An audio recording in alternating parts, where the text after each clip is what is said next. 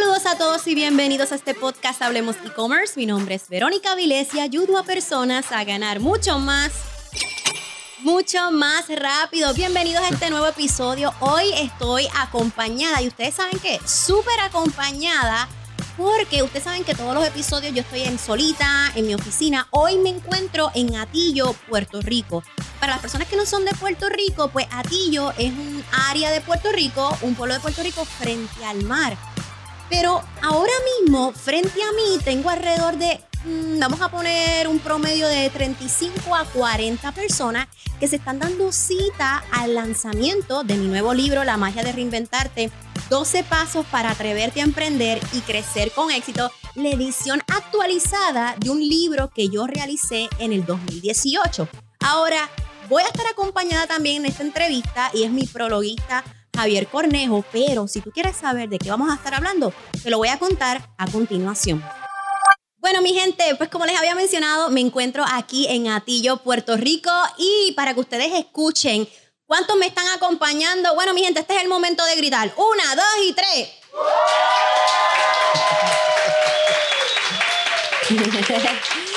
Excelente, realmente los entrené para que ustedes vean.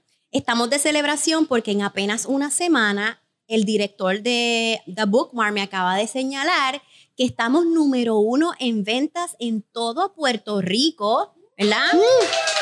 Y estoy bien contenta por eso. Ahora, quiero presentarles quién me va a estar acompañando en este episodio. Lo quise, lo quise que me acompañara porque es el prologuista de mi libro, pero sobre todo es porque ha sido el responsable de que este libro pudiera ser posible y es nada más y nada menos que el autor y director de Página Azul, Javier Cornejo.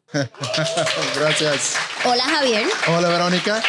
Javier, yo llevo intentando que tú estés en este podcast y la primera vez que lo intentamos hacer el audio era terror y no lo pudimos lograr, pero ya estás aquí. ¿Cómo te sientes? Eso, bien, bien, porque creo que soy el único podcast que borraste.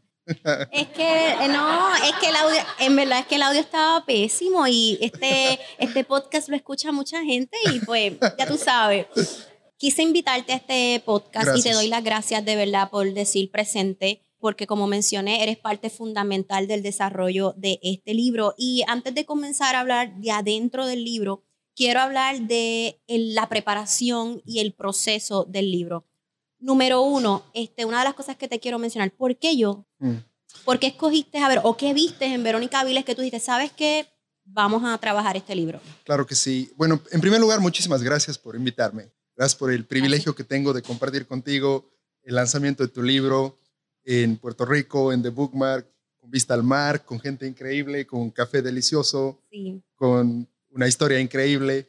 Así que es, es un honor. Pero en verdad, una de las cosas, he publicado cerca de 400 títulos, quizás. Wow. Y me han pedido prólogos muchísimas veces. Y he escrito solo tres. porque Continúa. La razón por la que, la que quería publicar tu libro es porque tienes una, una historia que inspira. Y todas aquellas cosas que no inspiran, expiran. Pero si tu historia inspira, no va, no va a expirar. Así es. Y quería que tu historia la sepa el mundo, porque tu historia puede cambiar la historia. Y cuando, cuando, cuando tengo la capacidad de ver algo que puede cambiar el mundo, ¿cómo, cómo no hacer algo al respecto? Claro. Y cuando vi esa historia tuya, el valor que tuviste, la, el deseo de salir adelante, hoy día conversábamos en el almuerzo y, y yo nunca te había preguntado esto, ¿por qué decidiste esta carrera? ¿Cómo empezaste? Y me vuelves a contar tu inicio, no solo, no solo de, de, dónde sales, sino cómo, cómo aprendiste lo que haces hoy. Y sigo impactado, inspirado por tu historia. Entonces, ¿cómo no compartir eso con el mundo? Pues por eso, por eso, por eso es un honor haber podido publicar tu historia. Y tú sabes que para explicarle y darle un poco de contexto a los que nos están escuchando y los que están aquí presentes, yo conozco a Javier porque a mí me regalaron el primer libro de él, se llama La historia dentro de ti. De verdad, tienen que comprarlo. No sé si está ahora mismo disponible aquí, pero tienen que llevárselo. Es un libro que me cambió la vida y yo me volví fan de él, pero honestamente yo no sabía que él era director de, de una editorial jamás en la vida. Entonces me enteré que iba a estar presentándose en una iglesia aquí en Puerto Rico, y yo bien groupie, bien fan, me llevé mi libro y yo llegué, yo me senté al frente y yo escuchándolo, él dio una charla y al final le, ¿verdad? le pedí que me, que me firmara el libro. Entonces seguimos hablando y la dinámica fue tan bonita que él comenzó a seguirme y de ahí es que él conoce mi historia. Y ustedes saben por qué este punto es tan importante, para que ustedes vean primero lo lindo de las relaciones. Eh, que ustedes estén aquí hoy, esta noche, ustedes saben todas las oportunidades que pueden ocurrir. Cuando yo les digo, vayan, hagan networking, conozca a quien está al lado suyo, conozca a quien está presentando, porque le puede dar una herramienta, le puede dar un recurso que, ¿qué iba a imaginar yo que esa persona a quien yo le iba a dar mi, mi libro, pero que era su libro, para que me lo filmara, luego me iba a dar la oportunidad para que este libro llegara a tantos países. ¿Cuál es la expectativa del libro en estos momentos? ¿A qué lugares se piensa que va a llegar este libro? El libro va a estar en toda Latinoamérica. Empezamos Puerto Rico, Estados Unidos, México, Colombia, Paraguay, Argentina, Chile, Venezuela, Costa Rica, Panamá, Guatemala. No quiero olvidarme ningún otro país, pero va a llegar a todos. Ecuador. Sí, Ecuador, que es mi país. Eh, Colombia. Y yo escucho todo eso y yo dije, wow, esto jamás iba a poder ocurrir si no hubiese salido de ese cubículo en acueducto. De hecho, Ayer en, el lanzamiento vinieron dos ex compañeros de trabajo a mi lanzamiento y mientras me abrazaban, a una de ellas se le aguaron los ojos y me dijo, Verónica, ya tú te lanzaste hace seis años, en Acueducto nadie para de hablar de ti y yo todavía sigo aquí pensando en cómo voy a salir. Y me acuerdo que le escribí en su libro, pues ya es tu momento, este, le puse, este es tu año, vamos a hacerlo. Qué lindo. Este, vamos a hablar un poquito, eh, Javier, del proceso de diseño y edición de contenido. Obviamente, este libro es uno totalmente diferente. Aunque este, ustedes tengan el primero, el que se lanzó en el 2018, quiero dejarles saber que esto es diferente.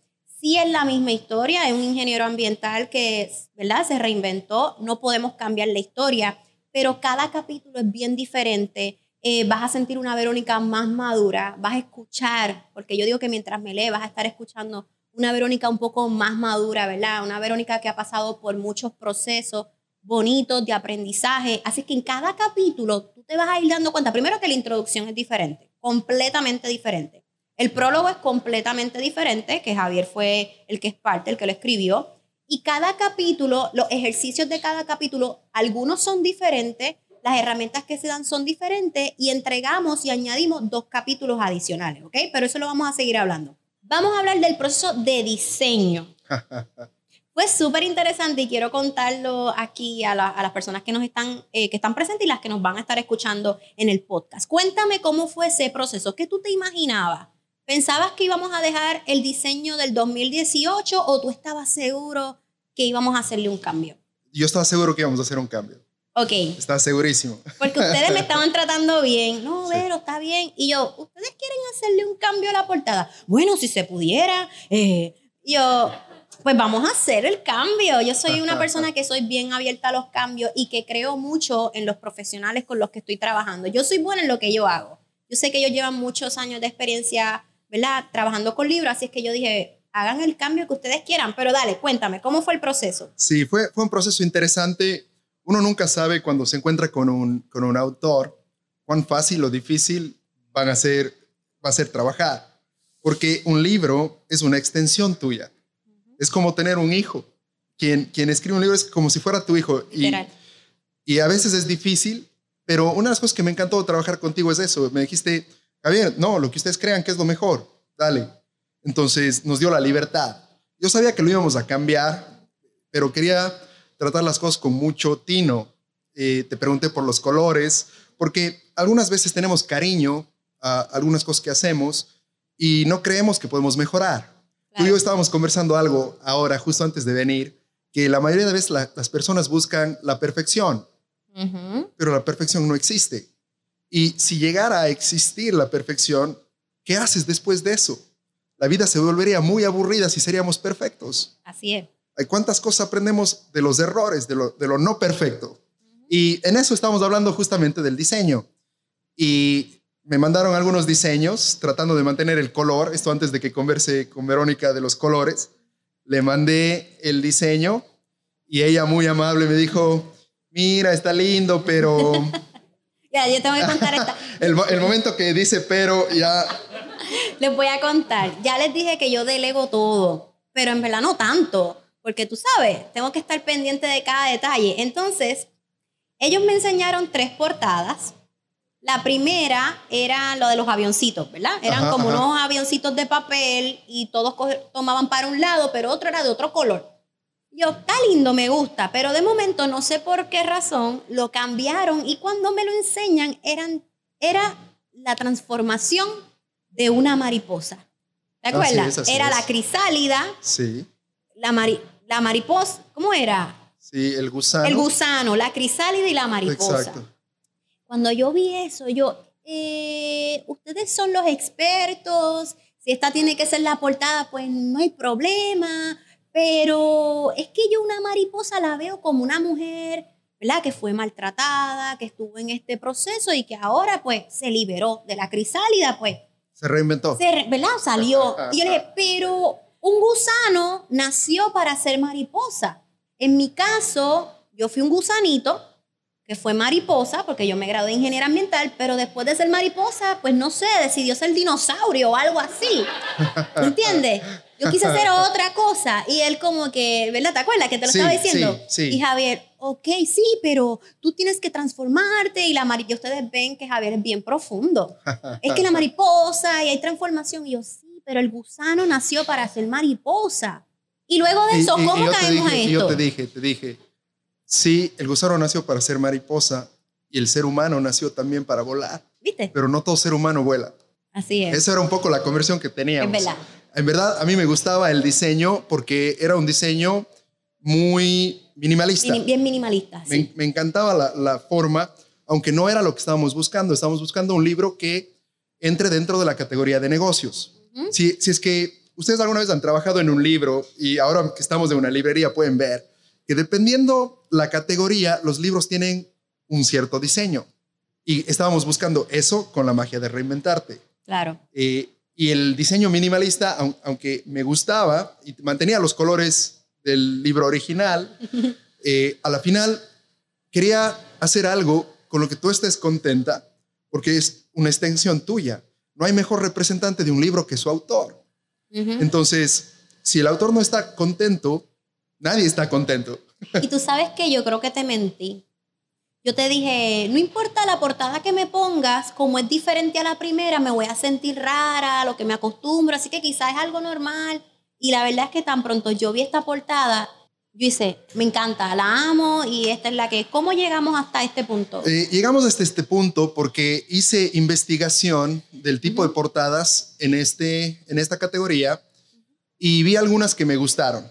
Trabajamos con un, con un diseñador que se llama Mauricio Díaz.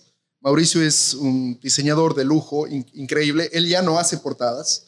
Él se dedica a, a hacer armados, a hacer otras cosas del diseño, porque dice que las portadas le toman demasiado tiempo y prefiere no hacerlas ya. Ya está en un nivel donde no tiene que hacer todo lo que, Claro. lo que le piden que haga. Sin embargo, decidió tomar este proyecto y para mí eso ya, ya trabajar con gente que, trabajar con gente que decide si quiere trabajar contigo o no es, es otra cosa, porque generalmente estamos buscando a, a un cliente, que, que alguien que nos pague y siempre queremos hacerlo por dinero. Y él está en la etapa que él escoge. Está en la etapa que escoge. Entonces le mandé a él varias cosas, le mandé el manuscrito del libro, él se sumergió en el libro, Wow. él lo vi- vivió el libro y me envió este diseño. Y cuando lo vi, dije, yo dije, este es. Me encantó Sí. porque tiene la mezcla del minimalismo. Si tú ves en la separación, en la forma de las letras, en las fuentes, una de las cosas en las que él es experto es la fuente, utilizar la fuente exacta para el diseño. No es, no es tan fácil como suena. Tú dices el tipo de letra. El tipo de letra. Sí, perdón, esos son, sí, la tipografía. Entonces, todo eso hizo que juegue perfecto. Me encantó. El, le di libertad del color, porque al comienzo yo no le di libertad a él del color. Claro. Le di libertad del color y, y él vino con, con este diseño.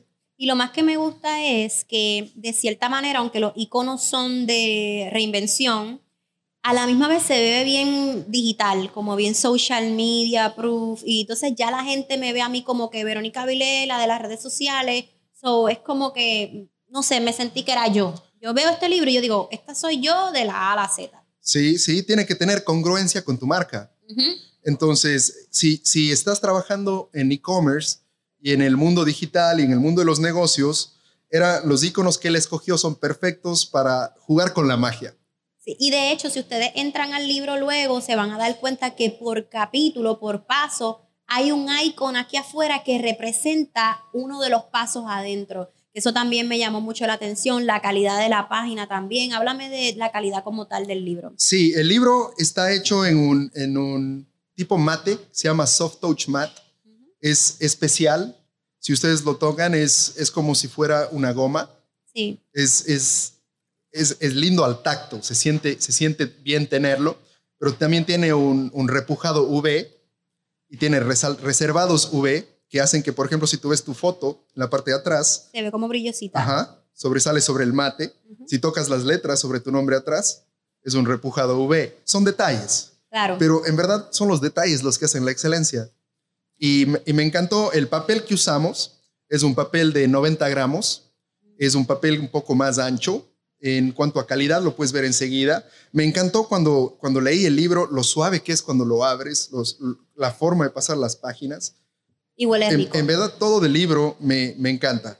Yo no sé ustedes, cuando yo voy a comprar un libro, yo empiezo, huele bien. Ok. yo hago eso con el pan. Con el pan. Emanuel también. ok, vamos a hablar del contenido del libro. Como espectador, ¿verdad? o como, ¿cómo se dice eso? Lector. ¿Cómo encontraste a la Verónica de este libro?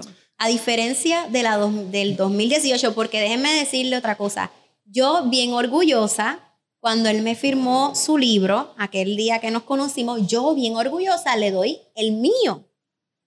Pero cuando comenzamos a trabajar, mira, Verónica, este libro, hay que arreglarle esto, esto, esto, esto, esto, ¿Cómo has visto esa diferencia? No, la diferencia es gigantesca porque he hecho esto tanto tiempo que puedo darme cuenta enseguida si un libro es autopublicado o no. Es como, dependiendo de la profesión que tú tengas, si tú trabajas con techos, tú entras a cualquier lugar y te fijas en el techo. Si trabajas con, con puertas, entras en cualquier lugar y ves las puertas que estén bien o la pintura. Yo trabajo con libros, entonces enseguida sé entonces, cuando vi el libro, eh, sabía que era autopublicado enseguida y la diferencia es gigantesca. Pero en respecto, tú me preguntaste como lector. Y cuando leí la nueva introducción que hiciste, encontré una Verónica más relajada. Alguien que está hablando ya desde la sabiduría de los años. Ya no es alguien queriendo probar que lo que estaba haciendo funcionaba. Es alguien que ya los resultados demuestran que funciona. Y nadie puede discutir resultados. Tú puedes estar en desacuerdo con una persona en su forma de pensar, pero no puedes estar en desacuerdo con los resultados. Son la evidencia. Entonces, encontré tanta, encontré tan eh, relajada, pero relajada desde la sabiduría, sabiendo que esto funciona, que, que estos principios que estás compartiendo con el mundo funcionan y que pueden cambiar la vida de la gente. Entonces, me encantó, me encantó leerte de esa manera no estás tratando de probar, porque yo estoy seguro, tú no me has dicho esto, pero estoy seguro que cuando publicaste el primer libro, estabas tratando de probar que lo que estás haciendo es lo que funciona, aunque todavía no sabías si funcionaba. Claro, de hecho, eh, fui criticada hasta por la familia. De verdad, hubo personas familiares que me enteré, porque sabes que nosotros nos enteramos de todo. todo llega que decían que ella hace publicando un libro si ella acaba de reinventarse, que ella le puede enseñar a otros. So, este libro es como que la validación de que lo que en el 2018 te dije que era lo que funciona, mira, ahora qué vas a decir. Aquí están los testimonios, aquí está la, toda la trayectoria, pero tú sabes por qué me sentí más relajada. Cuando yo comencé a trabajar con Javier Cornejo, la editora se llama Ofelia Pérez. Ofelia también escoge a sus autores. Ofelia ha trabajado Erwin McManus, José Luis Navajo, Omaira Font, tú sabes, son autores que son bestsellers, que no sé, que, que Omaira me perdone la pastora, pero quizás me llevan 15, 20 años de trayectoria. O sea, yo decía, Dios mío, yo tengo una presión increíble. Y lo bonito de tener un equipo que confía tanto en ti, y Ofelia me acuerdo en esa primera reunión, yo soy una persona, y quiero que se lleven esto, que a mí me pueden poner cualquier prueba yo digo, claro que sí, estoy lista. Sí, sí, vamos a hacerlo, ¿no? Y hay clientes que me dicen, figuras públicas, y quiero que la tienda vuele y haga este sonido. Sí, lo podemos hacer, aunque por dentro esté, ¿cómo yo voy a hacer esto posible? Pero es porque yo sé que voy a buscar la manera de lograrlo, como que confío en mí, si no, busco las herramientas. So, cuando ellos me dan la oportunidad en la editorial, yo, claro que sí, sí, vamos a hacer un nuevo libro, perfecto. Y por dentro yo decía, ¿cómo voy a... Uno se, uno se empieza a comparar, ¿cómo yo voy a estar al nivel de estos otros grandes autores? Y la editora me dijo, Verónica, fluye. Si fuiste escogida es porque nos encanta quién tú eres. Simplemente sé tú. Y Ofelia Pérez, quiero que hablemos de ella, es una editora extraordinaria y quiero que les cuente algo, le cuentes aquí a las personas que están presentes y a los que nos escuchan algo bien bonito que tú dijiste em, ayer sobre las generaciones y cómo te estuviste disfrutando el proceso. Sí, eh, es, es, increíble trabajar con Ofelia. Ofelia es puertorriqueña, es, es un talento que ustedes tienen en el mundo. Ella vive en Orlando, ha trabajado en esto probablemente como 40 años. Ella decide con quién trabaja, con quién no. Yo he trabajado con ella ya siete años y, me encanta su manera de ser, cómo habla con los autores, la confianza que te da. Y ella es así, fluye.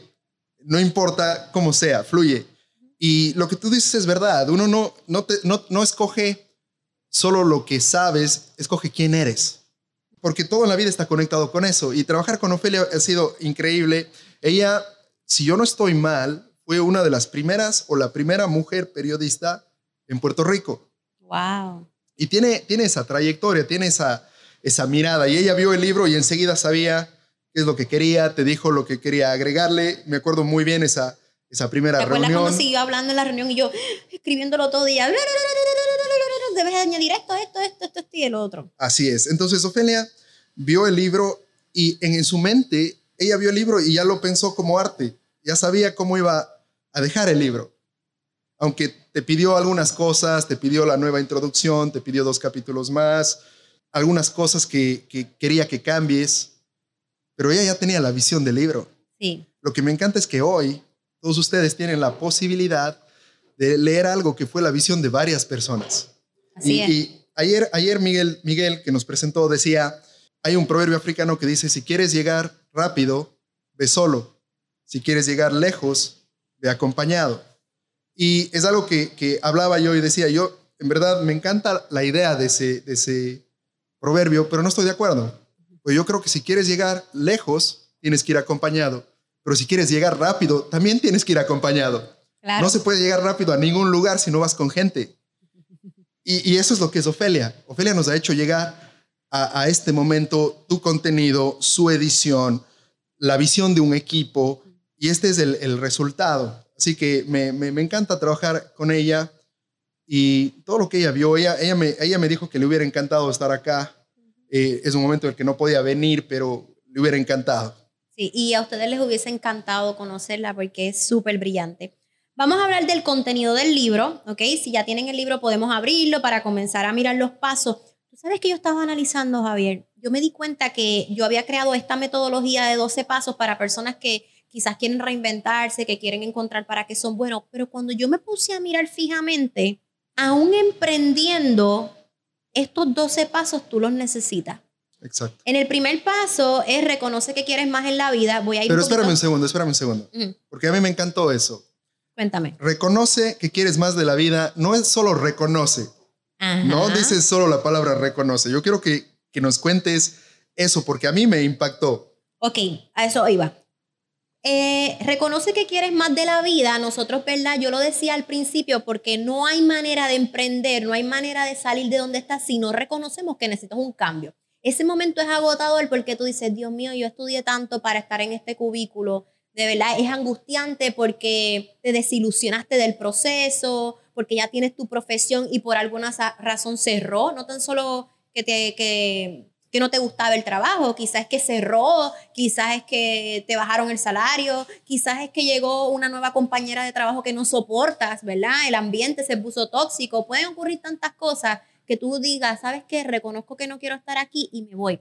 Pero por eso te estaba mencionando, en estos momentos, aun si estás emprendiendo, van a haber, van a haber momentos en que tú vas a volver, ¿cómo es? Tú vas a reconocerte. No sé si me entienden, tú vas a volver a caer en esta situación de decirte, sigo queriendo esto que estoy haciendo, sigo siendo esta nueva persona que quiero ser, ahora cómo quiero ser, ¿entiendes?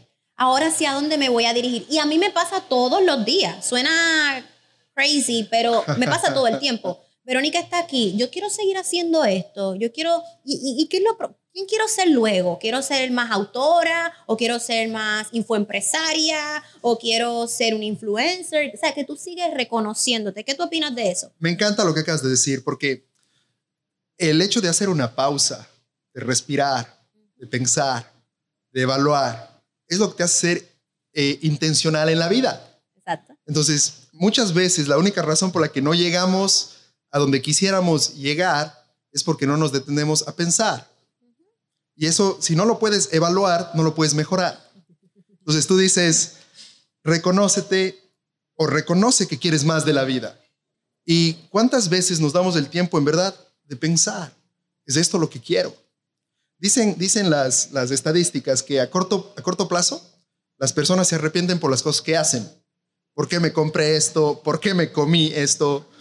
¿Por qué no hice eso?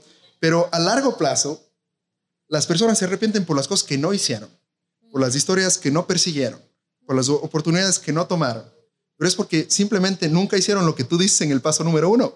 Nunca se sentaron a reconocer que querían más. Tú sabes que mi hermano, no sé si ustedes conocen a mi hermano, a Carlos Avilés, él me dijo que él una vez fue a un asilo de ancianos y que cuando estuvo hablando con los cuidadores, ellos dicen que lo más que ven en los ancianos son, o sea, lo más que ven es ancianos diciendo lo que les faltó por hacer o lo que hubiesen querido lograr, lo que hubiesen querido hacer. Eso, eso es con lo que se quedan. Y ese día yo dije, wow, yo quiero que cuando yo llegue a ser viejita, yo pueda disfrutarme y pueda tener buenos recuerdos de que nunca me quedé con las ganas de hacer algo.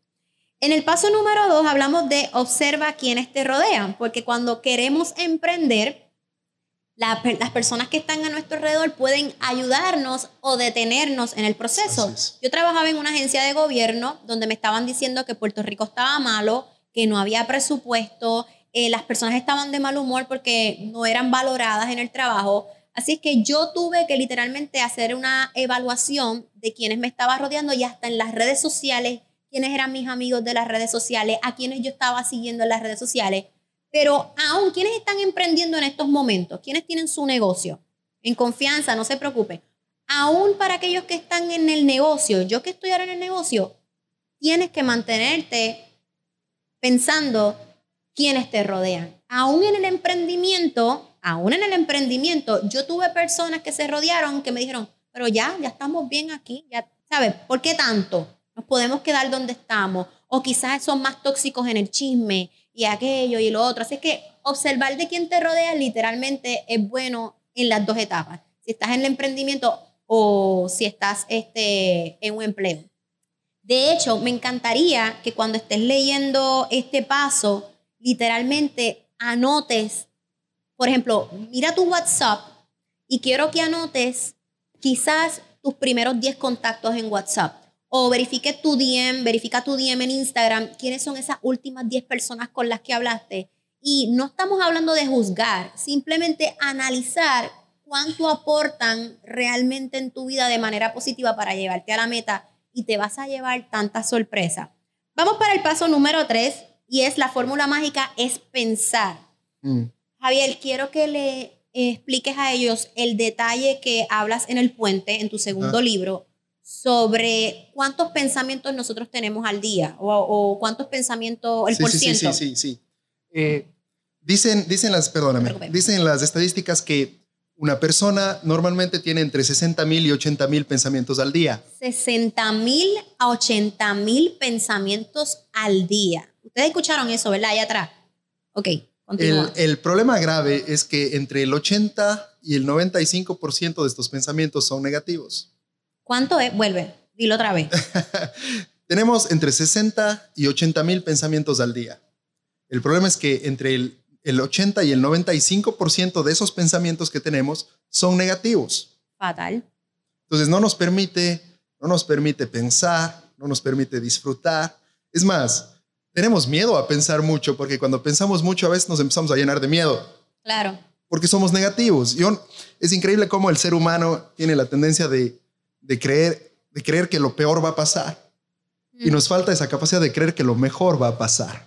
Sí. Y eso es lo que me encanta también de, de que, de que hables en tu libro sobre pensar. Y decíamos hoy en el almuerzo, estamos hablando sobre pensar. Y muchas veces no queremos pensar, porque pensar puede cansar. Y yo digo, siempre digo que pensar puede ser agotador, pero no pensar es devastador. Así Y un, un minuto pensando es mejor que una hora hablando. Entonces, ¿cómo no enseñarle a la gente a pensar? Y me encanta cómo en, la magia de reinventarte sea uno de los primeros pasos. ¿Quiénes te rodean? Perfecto. Pero detente, piensa. Claro. De hecho, cuando yo venía de camino para acá, ustedes dirán, Verónica está loca, pero yo no sé por qué estaba pensando en ese dato de Javier en su libro y dije, ¿cómo seríamos nosotros si no pudiéramos pensar? ¿Ustedes nunca se han imaginado eso? O sea, yo estaba pensando mientras Emanuel conducía, ¿cómo seríamos si no pudiéramos pensar? Como unos robots, como que pum, apagué y momento, pum.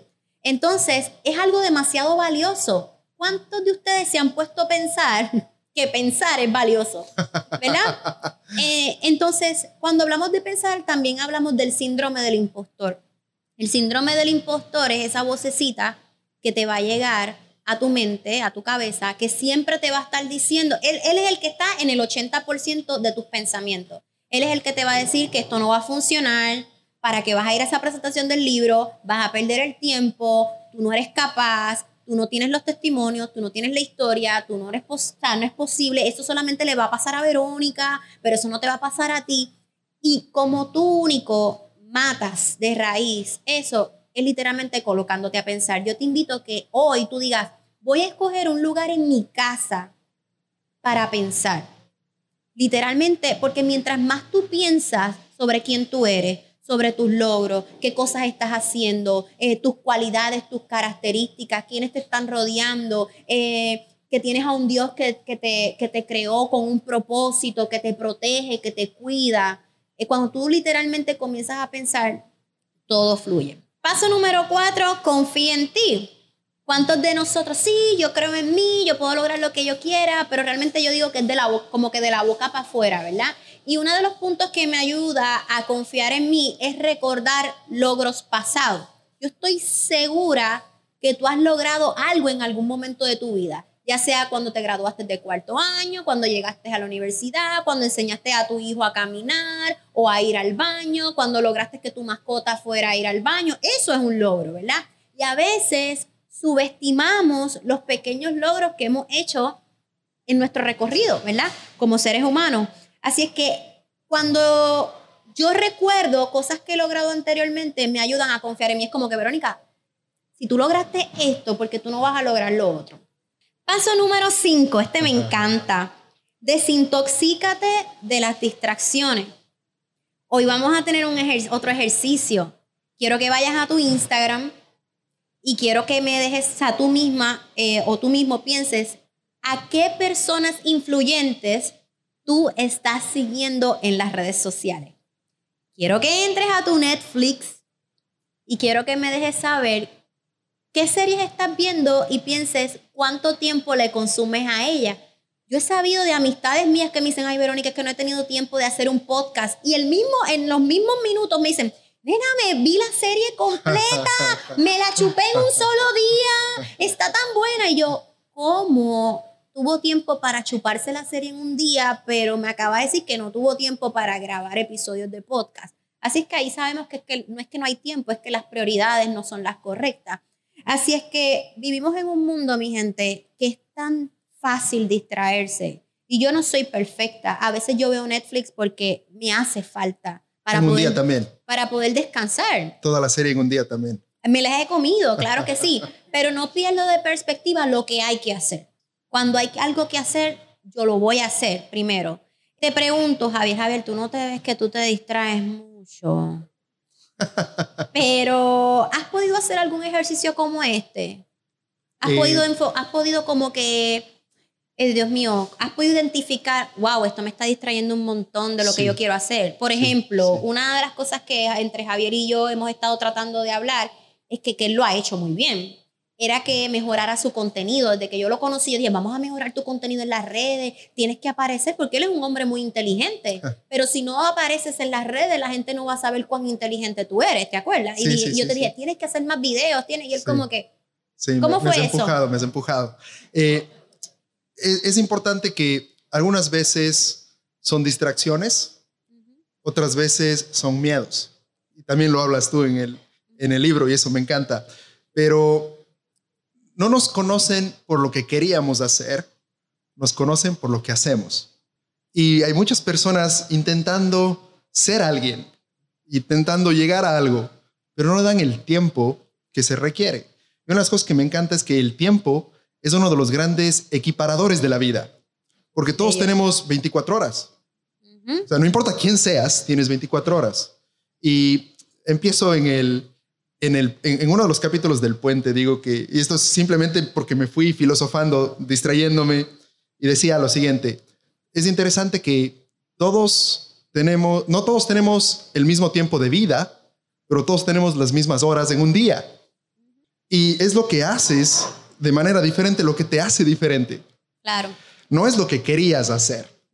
Entonces, el, el- el uso del tiempo es, es clave. Y, y ustedes saben que, porque esto es tan importante, ustedes saben que cuando uno se expone en las redes sociales, uno es criticado por mucha gente. Hay gente que te quiere y hay gente que no te quiere. Y yo crecí tan rápido, ¿verdad?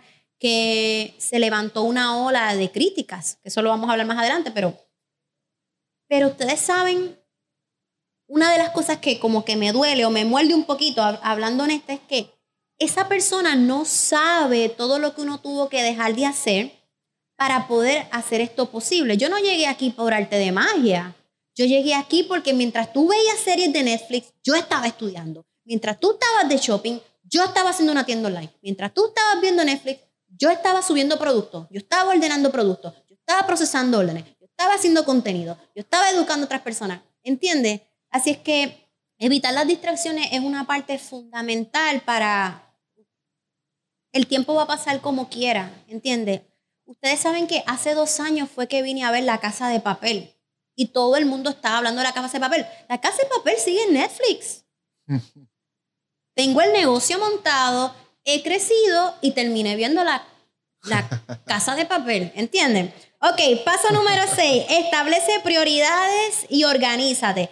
Javier, ¿qué es eso que tú haces todos los días? ¿O cómo tú te organizas? Tú eres papá. Ajá, ajá. ¿Qué es eso que tú haces todos los días que no falla para poder organizarte? Para poder organizarme. Ajá, y poder cumplir como padre, como director de dos empresas que tienes, trabajar ajá. con tantos autores. Cuéntame. Para mí No- lo, lo- lo más importante es, es ya, ya lo dijimos, pero es meditar, Ok. es pensar.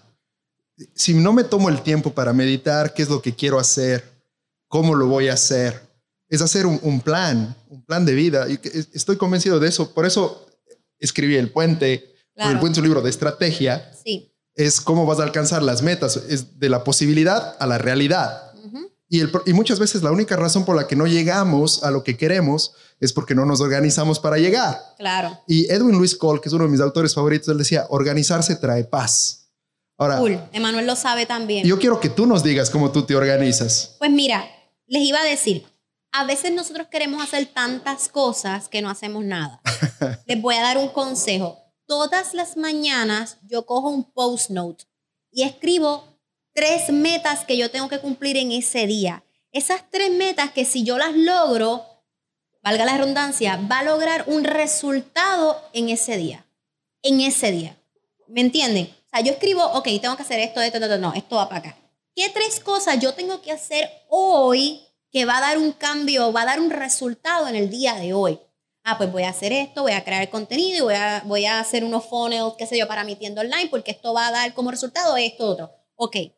Hasta que yo no cumpla esas tres que son importantes, yo no entro a otra cosa.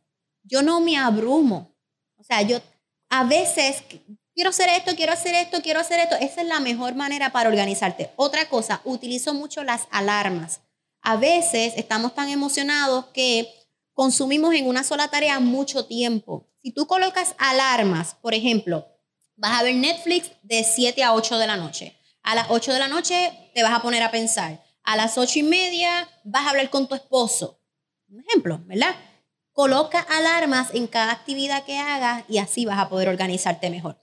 Paso número 7. Fantástico. Prepárate para las críticas. Cuando vayas a emprender te van a criticar. A mí me decían, ay, ya la más emprendedora. Y era porque cuando tú te vuelves, ¿sabes? Tú comienzas a desarrollar tu mentalidad empresarial, todo cambia. Ustedes escuchen a Javier. Javier es un poeta. Javier habla y todo rima. ¿No se dieron cuenta?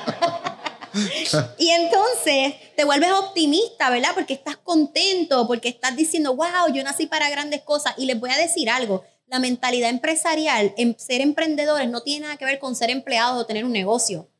Eh, ser emprendedor es un tipo, es un estado de ser, es un tipo de mentalidad, aún, es, aún siendo empleado. De hecho, grandes marcas son grandes marcas gracias a sus empleados. Así es que aún estando en un empleo, tú puedes ser un emprendedor, porque el emprendedor es tiene la mentalidad de sacar su mayor potencial donde quiera que se encuentre. Así es que cuando tú eres esa luz que brilla donde quiera que te encuentres, quiero que sepas que te van a criticar. Y lo tuve que poner en el libro porque cuando yo estaba emprendiendo no hubo ni un libro que me ayudara en ese proceso. Yo jamás pensé, como yo soy, vamos a poner diferente, yo, no jamás pensé que otras personas se iban a molestar por mi emprendimiento. He tenido familiares que cuando comencé a emprender me querían y a medida que he crecido me han dejado de hablar. ¿Por qué? No sé.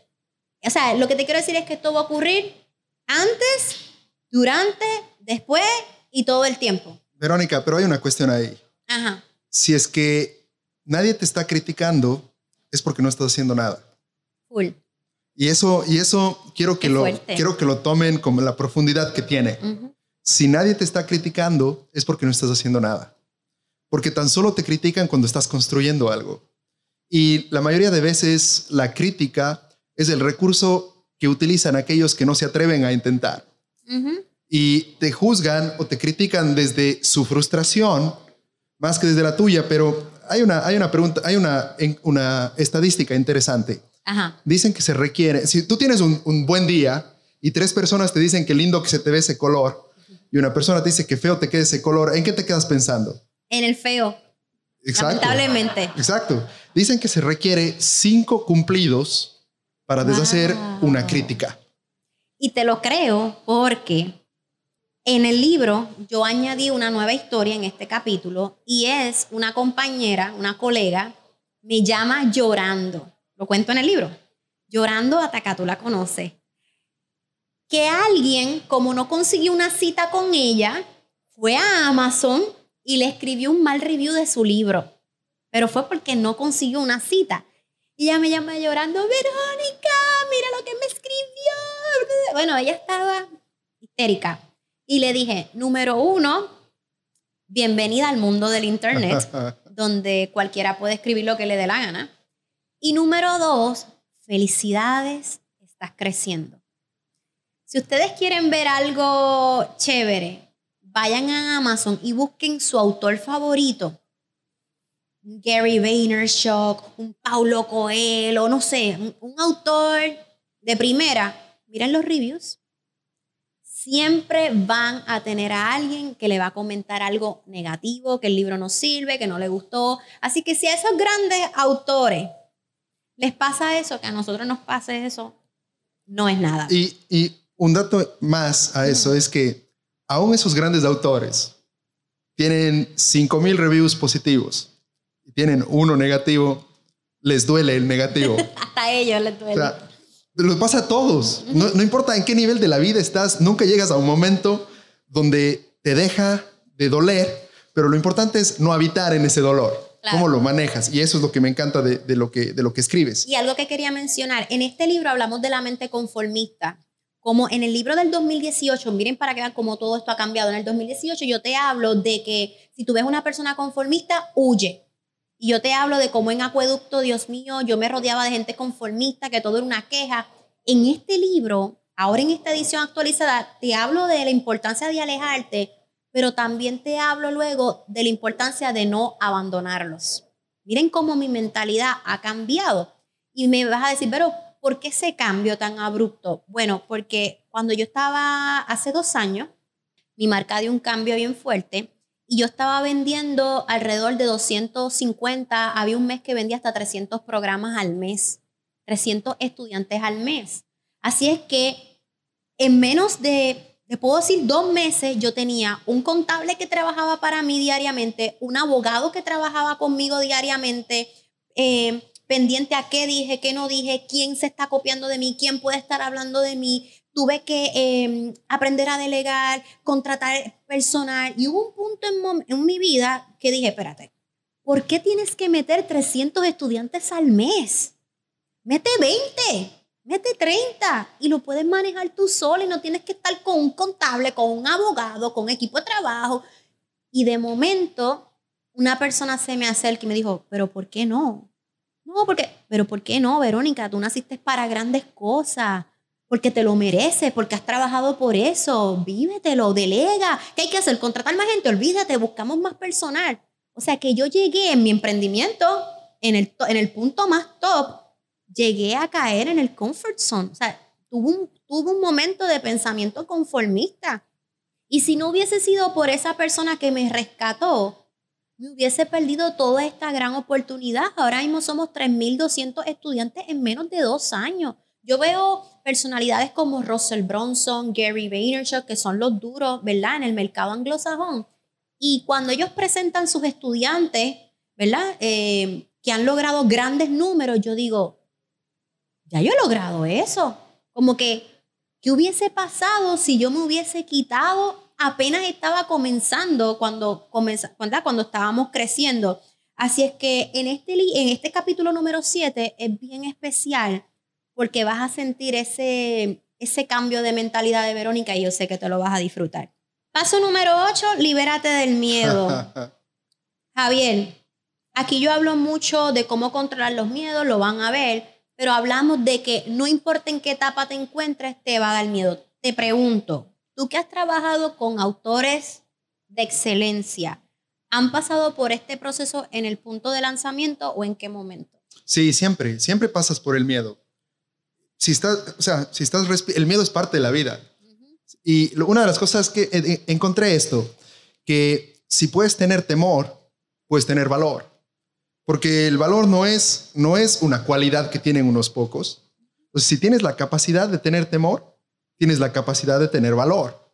Y una de las cosas que me encanta de tu libro, cuando tú dices, el miedo, o el miedo se puede controlar o se puede dejar de lado. Es una decisión. Tú lo pones así.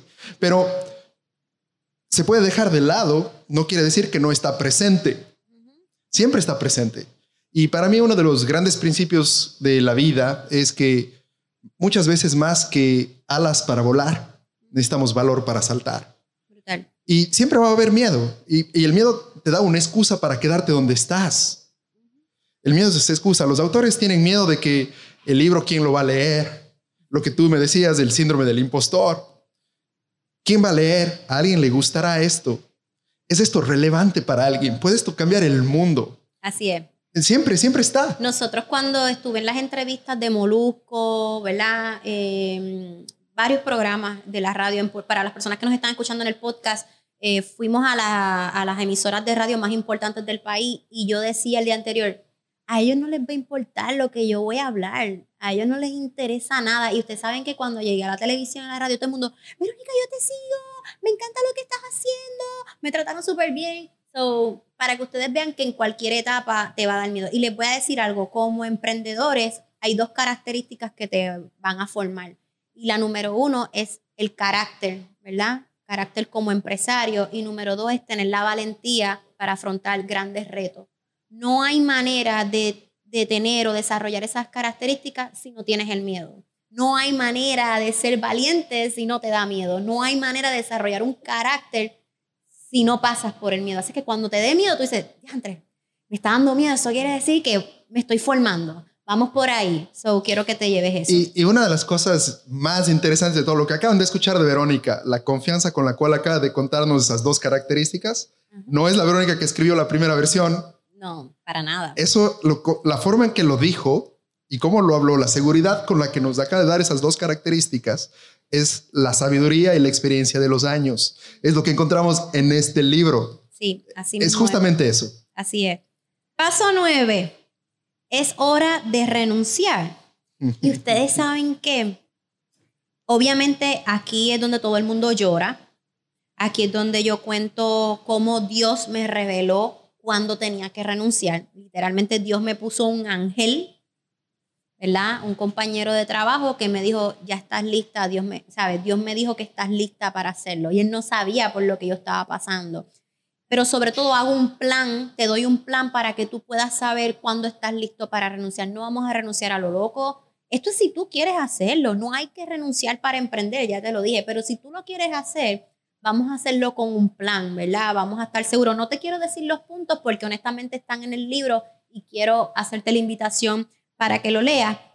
Pero algo que también aprendí, aún nosotros emprendiendo, hay momentos de renunciar ciertas cosas en nuestro proceso.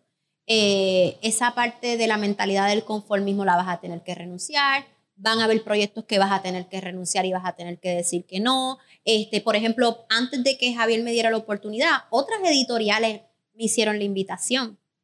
Pero yo estaba bien clara de con qué editorial yo quería trabajar. O sea, lo que te quiero decir que ese proceso de renunciar a algo lo vamos a tener en todo momento. Paso número 10, vive la magia de reinventarte. Aquí yo te hablo de todo el cambio que ha pasado en mi vida gracias a haberme dado la oportunidad. Eh, lo actualizamos mucho porque obviamente en el 2018 se lograron algunas cosas, pero acá ahora en el 2022 se han logrado, gracias a Dios, muchas cosas más. Así es que te voy a enseñar todo lo que se ha logrado y todo lo que tú puedes disfrutar. En el paso número 11, y aquí es que vamos a entrar en los dos capítulos que son nuevos, nuevos de paquete desde cero. Y en el paso 11 hablamos de empresario para siempre, porque muchos de los feedback que recibí fue, Verónica, me quedé con las ganas, tu libro me encantó, pero después que emprendo, ¿qué pasa? ¿Qué hago? Algo que me gusta mucho, Vero, es que tú estás, sabes, ya llevas muchos años manteniéndote. Y yo les voy a decir algo, uno de los consejos que les puedo dar que me mantiene, no sé, exitosa, cuando me dicen, Vero, ¿cómo tú te mantienes tantos años exitosa? Yo soy bien constante. Hay mucha gente, yo recuerdo cuando entró el show de todo el mundo querer hacer podcast y yo calladita, yo no quise hacer un podcast. Cuando yo estaba segura de que yo iba a tener tiempo para el podcast, yo lancé el podcast. ¿Por qué? Porque muchos comienzan y muchos, o sea, pocos comienzan, pero muchos comienzan, pero muchos más se van a quitar. ¿Ok? Así es que yo soy de las que digo, cuando algunos comienzan, yo estoy trabajando. Y cuando algunos se quitan, yo sigo trabajando. Es una cosa de que yo calladita me mantengo constante, constante, constante. Y es una de las cosas que me ha ayudado a mantenerme en el negocio. Porque está lindo emprender, pero ¿cómo me mantengo en el éxito? ¿Qué tú crees, Javier, que es lo que te ha mantenido? Tú eres director de Whitaker House y de Página Azul. ¿Qué tú crees que es lo que te ha mantenido, tú sabes, en tu posición y siendo exitoso en lo que tú haces? La, las ganas de crecer. Yo trato de aprender una nueva habilidad todos los años. Entro claro. en un nuevo curso, aprendo, leo cosas nuevas, leo cosas diferentes, porque el día que dejas de aprender es el día que dejas de crecer. Claro. Y tan solo podemos volar tan alto como aquellas, como nos atrevemos a volar. Y me parece, me parece increíble cómo, cómo no, nos hablas con respecto a esto. Y, y estoy escuchándote y, y, es increíble la evolución de haber leído el primer libro, haber leído esto, pero la verdad es que la, la, batalla no se gana el día de la pelea, se gana el día que se entrena. Así es. El día, el día de la competencia se ve el resultado de la preparación. Cuando vemos el libro de Verónica terminado, no se terminó hoy día. Esto lo trabajaste muchos días. Así es. Y es lo que tú estás diciendo, la consistencia. Uh -huh. la, y es mejor, yo quiero que todos ustedes aprendan esto, es mejor sudar en la práctica que sangrar en la batalla. Me encanta. Y eso es lo que, lo que, lo que nos estás diciendo tú, porque tú lanzaste el podcast cuando te diste cuenta que lo podías hacer. Así es. Es decir, tú, no, tú sudaste en la práctica para no sangrar en la batalla. Así es. Y una de las cosas en la vida, y por eso me encanta estos dos capítulos que le agregamos, es que nada en la vida sucede hasta que no tenemos el valor de comenzar. Y suena lindo, es lindo eso, tener el valor de comenzar. Pero no podemos terminar, sin, no podemos llegar sin la sabiduría para terminar. Pues si bien se requiere valor para empezar, se requiere sabiduría para terminar. Claro. Y es lo que nos estás hablando aquí, la constancia. En el paso 11 hablo de un asunto bien personal, me atreví a contarlo en el libro, y fue que cuando yo emprendí, me enamoré tanto del negocio que comencé a abandonar lo que era verdaderamente importante. Yo renuncié para pasar más tiempo con mi familia, pero de momento cuando empecé a aprender, a emprender, estaba perdiendo a mi familia.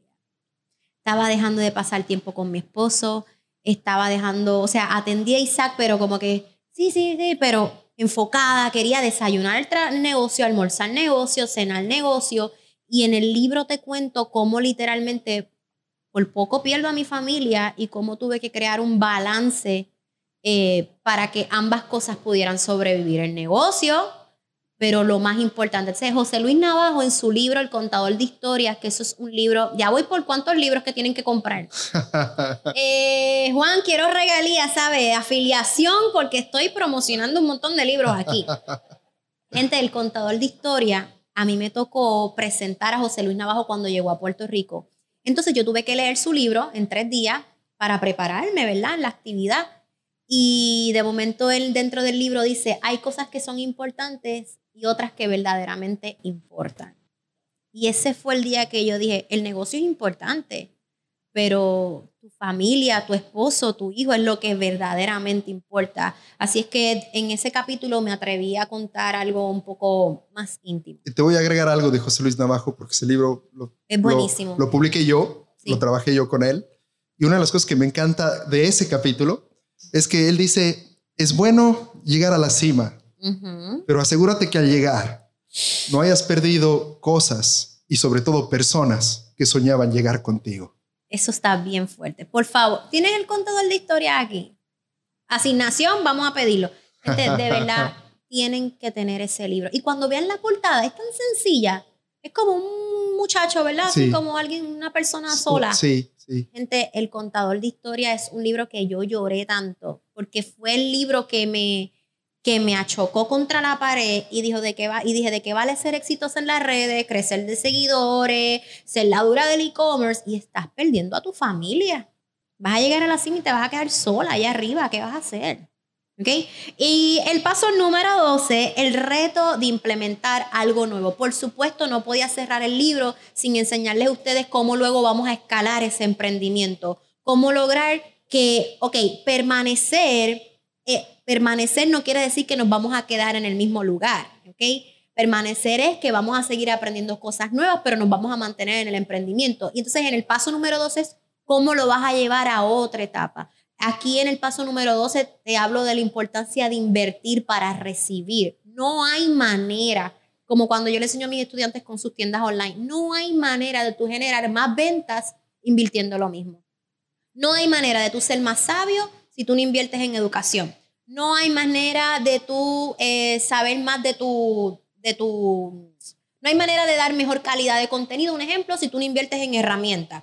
No hay manera de tú estar saludable si tú no inviertes en comer mejor o hacer ejercicio. Así que en el paso número 12 yo te enseño literalmente todos los hábitos que yo desarrollo para poder escalar un negocio. Háblame un poquito sobre eso, cuéntame. Me, Algo que, algo que te gustó del capítulo 12 o lo que quieras decir. me- me encanta no solo, no solo lo que me gustó, porque esto lo hablamos.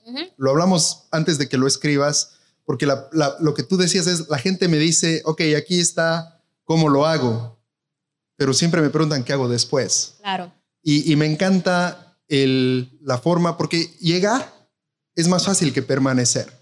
Llegar a la cima es más fácil que quedarse en la cima. Claro. Y es lo que tú, cómo tú lo enseñas, cómo desde donde estás hoy, mirando hacia atrás, en ese momento estabas escalando.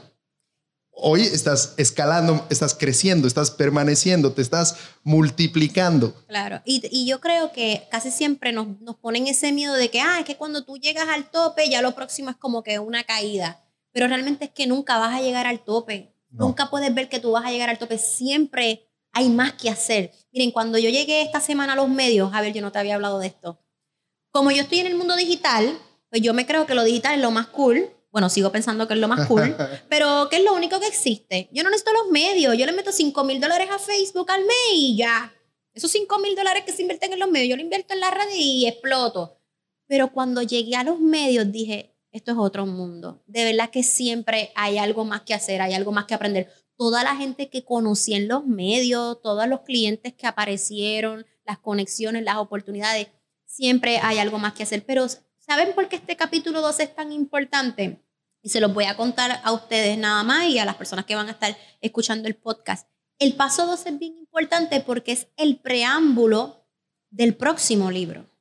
Ya hay un manuscrito escrito y el próximo libro trata de las cosas que te ocurren cuando emprendes. Literalmente todo lo que se tenía que decir de los negocios va a estar en ese libro. Literalmente todo lo que me ha ocurrido en estos cuatro años de emprendimiento, las cosas buenas, las cosas no tan buenas, la gente que me ha hecho daño, la gente que me ha ayudado, todos los chismes que ustedes se quieran enterar de lo que me ha ocurrido en el emprendimiento. Sin nombres y apellidos. Sí, no, claro, siempre, siempre.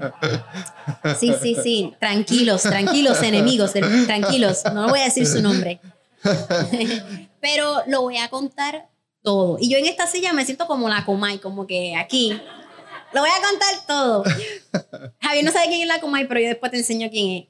Este, así es que nada, mi gente, es un libro súper especial. Es un libro que realmente lo leo y digo, wow, me siento tan yo. eh, es tan maduro, ¿sabes? Soy completamente otra mujer. Literalmente, como les dije, es un libro que es en base ahora sí a la experiencia. Es como que ahora que van a decir, eh, son estrategias que están validadas, son estrategias donde se han visto grandemente los resultados eh, con esta servidora. Y nada, agradezco de corazón que sea de bendición para todos ustedes.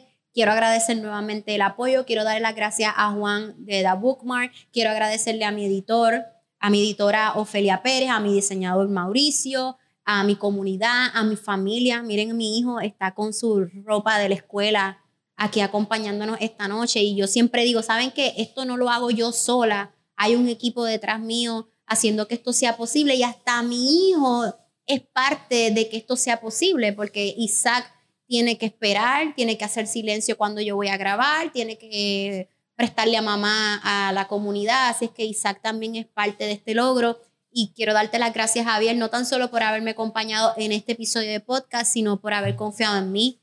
Este, yo nunca olvido a las personas que me han dado la mano y definitivamente tú eres una persona súper fundamental, no tan solo en mi trayectoria como empresaria, sino como mi- en mi vida, así es que te doy las gracias, por Gracias. eso. Gracias, me puse cursi, No, no, gracias. no lo viste venir. Es, es, es un honor, es un honor. Porque aunque haces muchas cosas en el mundo digital, la vida es relacional.